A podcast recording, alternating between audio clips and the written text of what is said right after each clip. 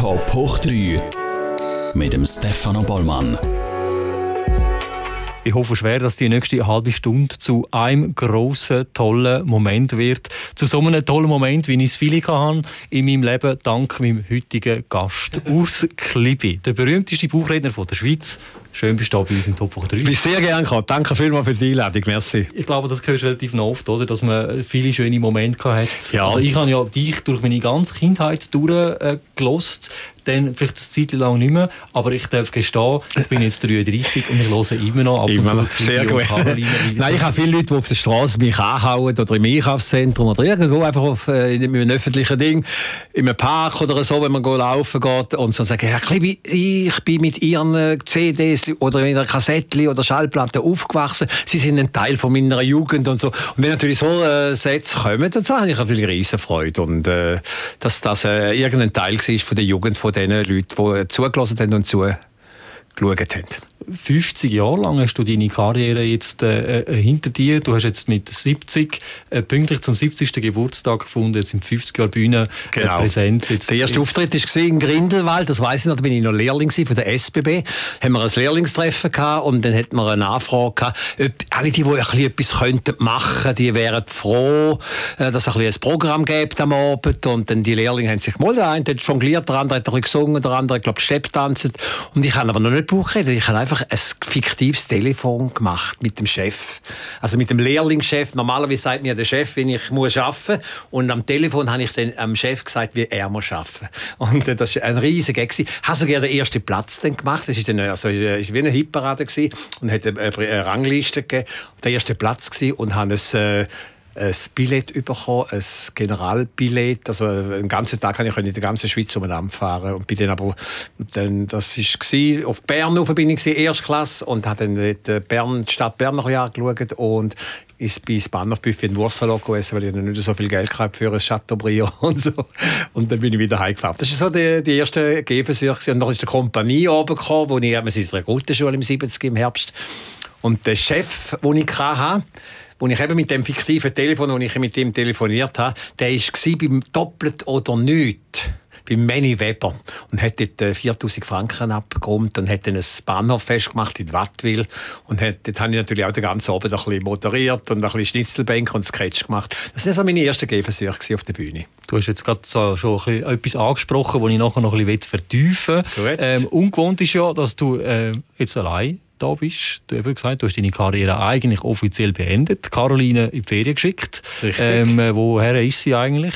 Äh, sie geht vom April bis im Oktober erst. Also ist, im Moment ist sie noch bei mir daheim. Ich glaube, sie ist noch in der Maske. Glaub. Also sie ist noch in der Maske, sie kommt noch vorbei. Noch. Ja, das könnte ja, sie, sie hat gesagt, sie käme gerne mit noch Nein, sie geht... Die äh, mal noch zu mir kommen, oder zum Abschluss. Ja, genau. Nein, sie geht vom April bis im Oktober geht sie ins Historische Museum in Frauenfeld. Das ist eine Ausstellung, die letztes Jahr schon gelaufen ist. Thurgau Thurgauer Köpfe. Und äh, anscheinend, weil wir im Thurgau wohnen, ist sie auch ein ganz bekannter Kopf im Thurgau. Und ein schöner Beitrag bei dieser Ausstellung war eben die Caroline. Gewesen. Und das Jahr, äh, letztes Jahr haben wir nur eine kleine gehabt, wo alle Kinder hatten früher, die kleinen Caroline. Aber jetzt geht Original Caroline ins Museum und äh, ja, ich gehe sie mal besuchen dann. Ja, aber ich kann mir vorstellen, jetzt im Top 3 stellen wir ja Persönlichkeiten äh, in den Mittelpunkt und ich glaube, es ist auch schön für dich, wenn du mal kannst, äh, ohne Caroline auch mal ein bisschen lästern, oder? Ja, genau. genau. Äh, bevor wir uns jetzt aber voll und ganz äh, auf dich äh, einlösen, ähm, habe ich unsere Community auf Social Media gefragt, was wolltet ihr gerne vom Urs Klibi wissen. Drei Fragen habe ich rausgepickt. Ähm, eine davon ist zum Beispiel, äh, die Caroline kennen wir alle, ist eine Eselpuppe. Ähm, warum ein Esel? Das war äh, ganz etwas Lustiges. Am Anfang hatte ich eine Ente. Gehabt. Und dann habe ich die Buchrednerei ein bisschen mehr äh, angeschaut. Die haben auch die Buchredner angeschaut im Fernsehen und gesehen, ah, die haben eine Ente gehabt. Ich, wieso muss ich jetzt auch noch eine Ente haben?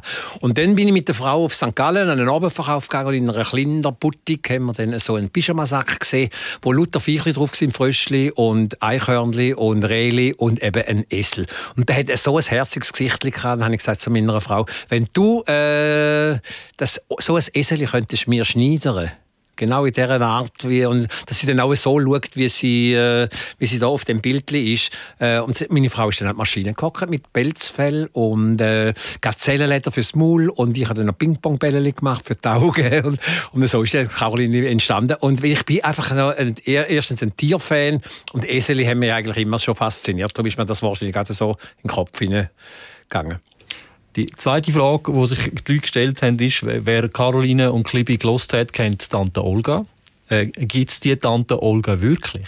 Die gibt es nicht, aber äh, ich habe so viel erzählt von der, dass ich, dass ich mir so ganz gut kann vorstellen kann, dass es wirklich so eine Tante Olga gibt. Aber äh, also die, meine, ich habe keine äh, Tante Olga in der ganzen Verwandtschaft, aber äh, es ist jetzt einfach so. Und übrigens, der Name von der Tante Olga und vom Onkel Hans, ihrem Mann, das ist der Freddy Lienhardt, der mir den Dalit Boy Text äh, geschrieben hat für, die erste Fernsehsendung und hat mir dann nachher geholfen, auch bei den ersten zwei, drei Produktionen von der Schallplatte und Kassettchen hat er mir ein bisschen geholfen mit dem Text.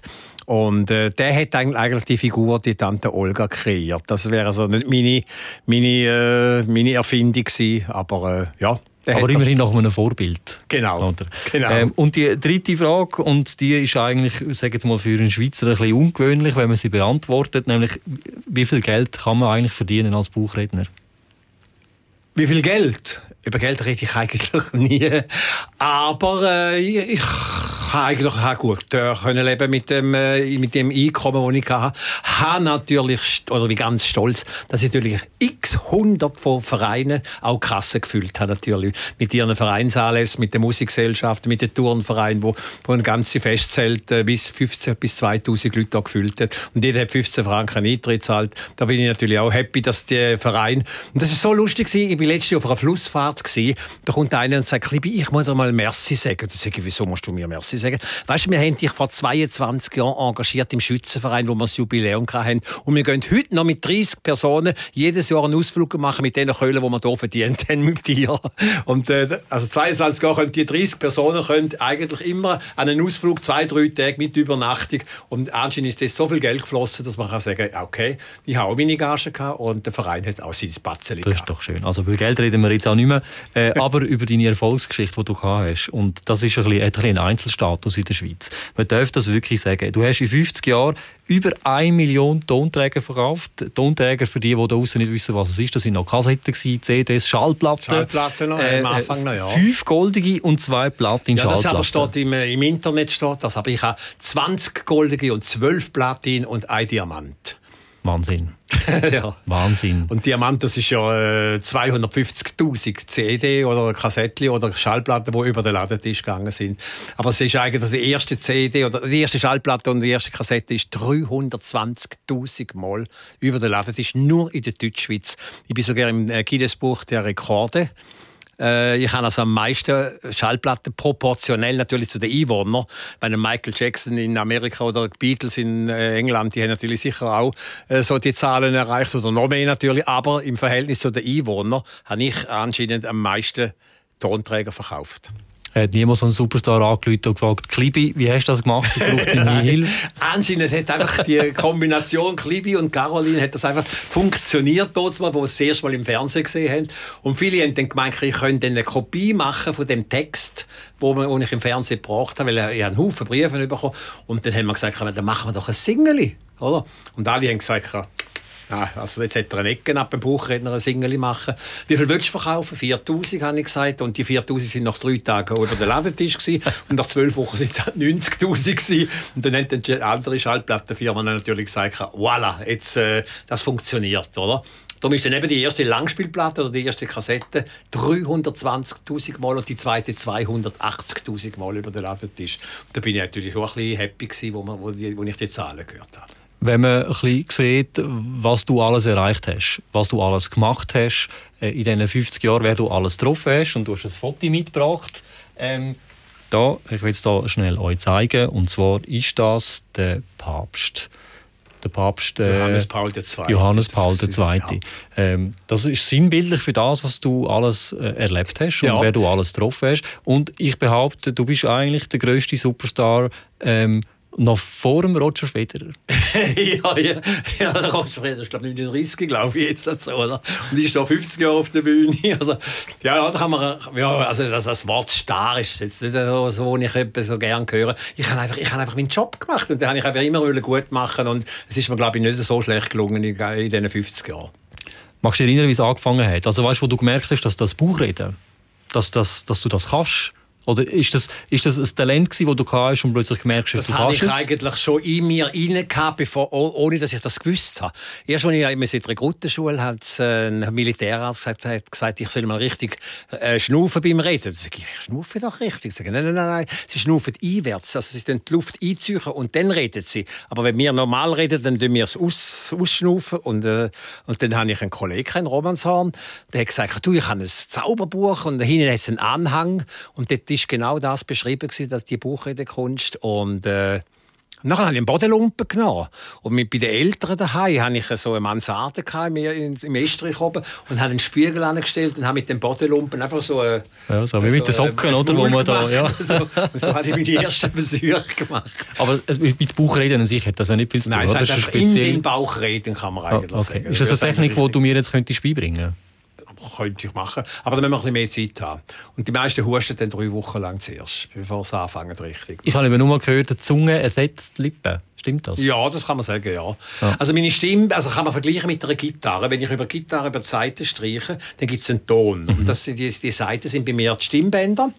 Mhm. Und wenn ich einziehe die Luft, dann tue ich äh, über die Stimmbänder, dann erzeuge ich den Ton und die Wörter bilde ich mit dem Gaumen und mit der Zunge. Okay, also unmöglich für mich. Das klingt zu kompliziert. Aber das ist ja okay. Das ist eben sehr schwierig, das ist ja, so, so wenig eigentlich. ja, äh, weltweit gibt es aber ja mittlerweile wahnsinnig viele ja, Ausredner. Äh, und auch richtig gute. Ja. Gibt es da der ein oder andere, wo du äh, beneidest über seine Künste? Oder äh, wie findest du? Also ich finde zum Beispiel den Sascha Grammel in Deutschland, das ist jetzt einer, den ich äh, sehr verehre und natürlich auch äh, immer Kontakt habe mit ihm und er ist anscheinend, sage ich, eben sein Vorbild gewesen.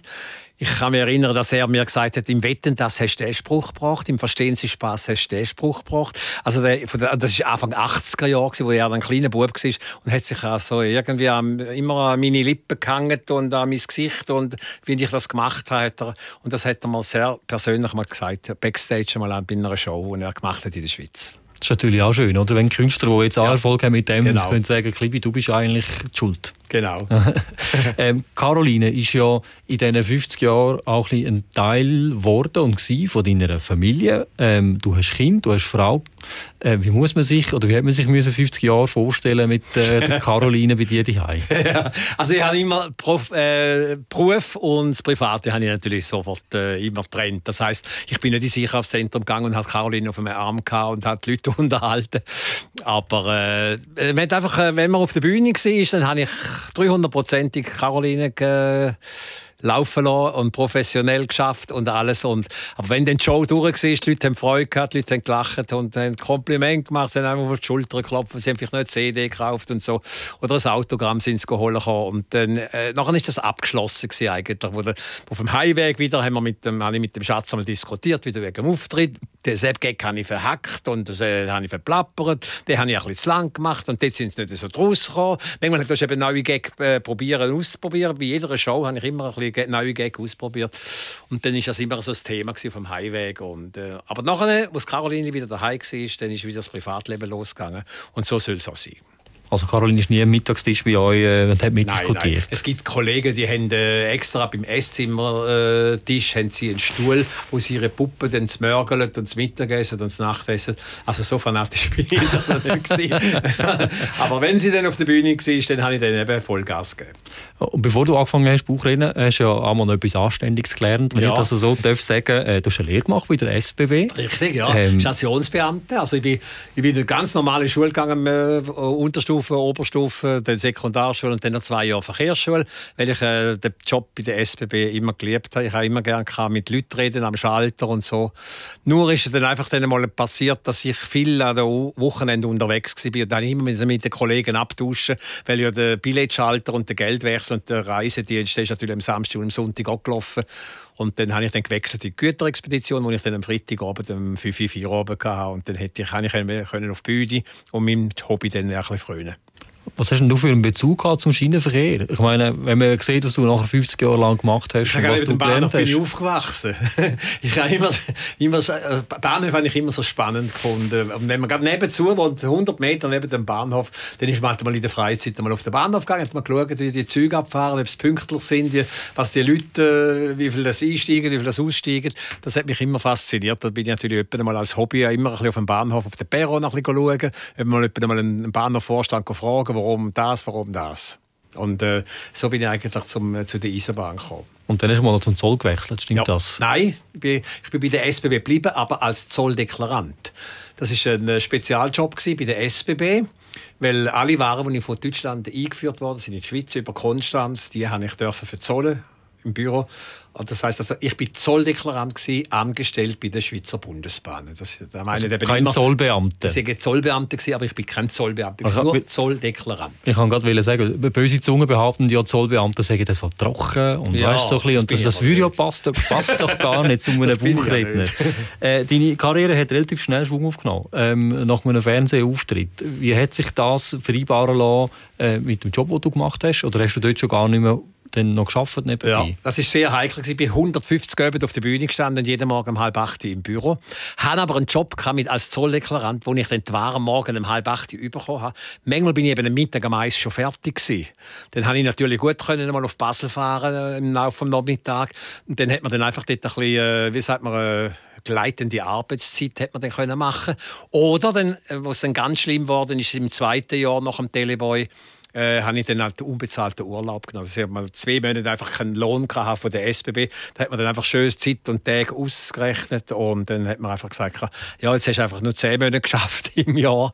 Und, äh, aber die haben einen tollen Chef gehabt, wo, und auch eine gute Direktion von ganz, ganz oben ab der der Generaldirektor von der SBB war ein riesen Fan, der einen persönlichen Brief geschrieben hat, dass er stolz sei, dass er Mitarbeiter hat, die im Fernsehen so gut überkommen. Und, äh, und darum ist er dann, als ich dann gekündigt habe, nach zwei Jahren, also er wirklich nur noch also 150 geübt auf der Bühne und jeden Morgen um halb acht im Büro. Irgendwann ist es dann nicht mehr gegangen. Hat dann einen unbezahlten Urlaub nehmen, ist dann aber nicht bewilligt worden, weil es eben ein Spezialjob war bei der SBB.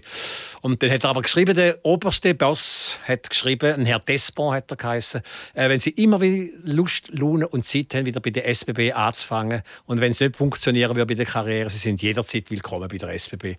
Aber es hätte nicht mehr müssen so sein dass ich wieder zu der SBB zurück bin, weil ich genug Arbeit hatte bis jetzt. Steht eigentlich das Angebot noch? Weißt du, ich denke jetzt, wo du in die Pension gegangen bist und wenn es dir langweilig wäre. Aha, ja gut. Mal anklopfen bei der ja, SBB, oder? ähm, aber ich glaube, ich muss nicht mehr zu der SBB zurück, aber ich würde es noch gerne mal. Vielleicht mal das Psyche machen auf dem Bahnhof, das wäre sicher mal drin. Hast du dir jemals erträumt, dass der Erfolg, den du hast, dass der auch mal kommt? Das, ist das irgendwo, oder ist das früher schon klar gewesen, dass du irgendetwas machst richtig? Ja, also träumt habe ich eigentlich nie. Ich meine, Im 75 hat mich der Kurt Felix, das war ja mein Entdecker, äh, schon gesehen und hat gesagt, eine kleine Bühne machst du es sau gut, aber fürs Fernsehen lange es nicht. Und ich, ich habe ja gar nicht nie wollen ins Fernsehen. Ich habe das als Hobby wollen machen, immer am Wochenende, so Hochzeiten, runde Geburtstage oder ein kleines Dorffestchen und so. Und dann im 77 hat er dann gesagt, voilà, jetzt, äh, jetzt bist du reif fürs Fernsehen. Also anscheinend habe ich ein bisschen geschafft an mir und äh, es ist dann eigentlich anscheinend besser geworden und äh, ja, darum hat man, da, hat man die Chance gehabt und ich habe sie auch sicher genützt, weil man so tolle äh, Chance hat, äh, dass man im Fernsehen auftreten kann und nicht einfach sagen, voilà, das war es eigentlich und dann, äh, dann ist fertig. Aber ich habe es genützt und es hat auch gezeigt, dass es erfolgreich ist. Kurt Felix, Teleboy, 2,5 Millionen Zuschauer, oder? Hast du mir Richtig, gesagt, ja. äh, damals noch. Das kann man sich heute gar nicht mehr vorstellen. Nein, Wetten das vorstellen. vielleicht mal noch, ich glaube, die Höchstzahlen von 14 Millionen gehabt, aber einfach in der Schweiz 2,5 Millionen. Das ist natürlich eine Plattform, wo man sich muss bewusst sein, dass das ja, kann ja. Sprung. Gut, man hat noch nicht so viele Fernsehsender gehabt wie heute. Man hat RTL, Sat1, Pro7 und alles die Privaten, die haben wir ja nicht gehabt. Mhm. Wir haben nur den Schweizer gehabt und den Welsch und den Tessin und Österreich und ZDF und ARD. Oder? Das ist, wenn wir gerade alle möchten nur erwähnen und so. Aber aber ja, aber einfach, äh, und äh, wenn man eben eine Sendung hat, Familiensendung, wo Kinder und Erwachsene alle können schauen können, dann war es ein Strassenfeger natürlich und man konnte lachen am Samstagabend und das war ein gutes Erfolgsrezept. Gewesen. Und fürs Fernsehen hat es ja dann noch weitergelangt, oder? Ich meine, du hast ja noch ein paar Jahre den Donnerstag ja, ja, moderiert, dann, äh, dann noch vor der Monika Fasnacht. Genau, es ist natürlich aus, Ausland ist dann natürlich auch eine Starparade mit Rainer Holbe, Musikanten Stadel Wetten, das Branke Elsner und Verstehen Sie Spaß. Auch wieder der Kurt natürlich und ja, und dann eben äh, Dunstigas habe ich dann auch noch sechs Jahre lang dürfen moderieren. Hat mir sehr viel Spaß gemacht, mal die Schweiz kennenzulernen. Ganz spannende Leute und, äh, und Vereine kennengelernt und eben das Jassen ein bisschen vertiefen. Die ganze Schweiz äh, hat dich geliebt oder liebt dich immer noch, vor allem auch mit, in Kombination mit der Caroline. Was mich aber immer gefragt ist, was ist eigentlich dein Verhältnis zu der Caroline? Wie hat sich das entwickelt über ja. die Jahre? Und ich, ich weiß auch nicht, man baut ja da schon auch ein eine komische Beziehung ja, auf, oder? Das, das verschiedene äh, Sachen an mich herangetreten. Da heißt ja, das ist wie ein Töchterli, oder? Oder das ist wie eine Partnerin. Aber ist die Frau nicht eifersüchtig? Sie sagen, nein, nein, sie ist nicht eifersüchtig, sie hat es ja selber gemacht. Sie ist ja fast selber schuld, dass ich so eine Puppe habe. Und, äh, nein, ich glaube, es ist einfach, äh, ja, es ist einfach, äh, früher habe ich als Moderator habe ich immer erzählt, so ein Witz erzählt, so der Vater mit der Tochter. Und die Tochter hat zum Papi gesagt oder so. Und dann hat sich jetzt das einfach ein bisschen anders verlagert, dass ich jetzt plötzlich eine Puppe hatte und eben auch die Buchredetechnik eben beherrscht habe. Dann hat es einfach eine andere Interpretation gegeben, als äh, vorne, wo man einfach den Witz erzählt hat und so. Oder? Und dann ist es ein bisschen optisch ist es dann auch ein bisschen besser übergekommen, wenn man natürlich so ein Stoffbäbeli hat, wo dann plötzlich reden kann. Und äh, ja. Also wie gesagt, ich, äh, es ist für mich einfach eine Partnerin ist es schon. Also ich kann nicht sagen, es ist einfach ein Stofftier, oder? Selbst schon nicht. Aber es war doch irgendwie eine Partnerin. Gewesen. Und einmal ist ein Herr mit mir in Garderobe mit der Tochter, die auch elfig ist. Caroline sagt ja, sie sei 47 Jahre elf, oder? Und er hat gesagt, Herr Klibi, ich habe jetzt 50 Minuten zugeschaut. Genau so wie meine Tochter brüllt, genau so, sie täubelt so, sie nörgelt so. Und äh, sie hat genau das Spiegel, äh, haben sie genau das Spiegelbild von meiner Tochter, haben sie genau so haben sie präsentiert auf der Bühne über 50 Minuten lang. Und genau so ist meine Tochter. Und dann habe ich immer das Gefühl, das, dann habe ich wirklich den Nagel auf den Kopf getroffen. Also wenn ich 50 Minuten lang so einen, einen Dialog habe mit einer Stoffpuppe, mit einem Mädchen, und äh, der Vater sagt, das ist genauso, ist genauso meine Tochter, dann ist das natürlich hundertprozentig Volltreffer. Aber, aber Caroline war ja immer ein bisschen frech. Gewesen. Ja, so weißt, ist, so, ja. ist, sie, ist sie auch ein, ein Ventil, gewesen, so der innere Schweinehund vom Urs?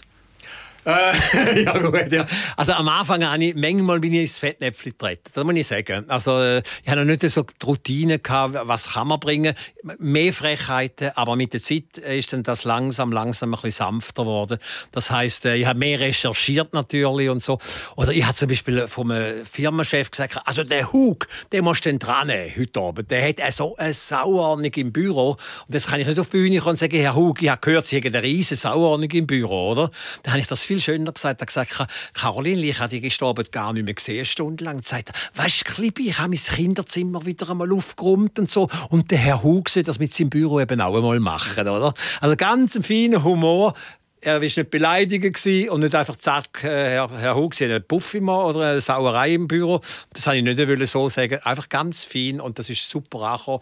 Ein riesen Lachen natürlich bei den Kollegen von Herrn Hug. Und, äh, und das, das wäre mein Humor gewesen und so. Das ist äh, immer gut angekommen aber es war nie ein Ventil in dem Sinn, dass du mal etwas hast können sagen mit der Caroline, wo du als Privatperson so nicht hättest können sagen. Mal, mal das hat es schon, schon gegeben.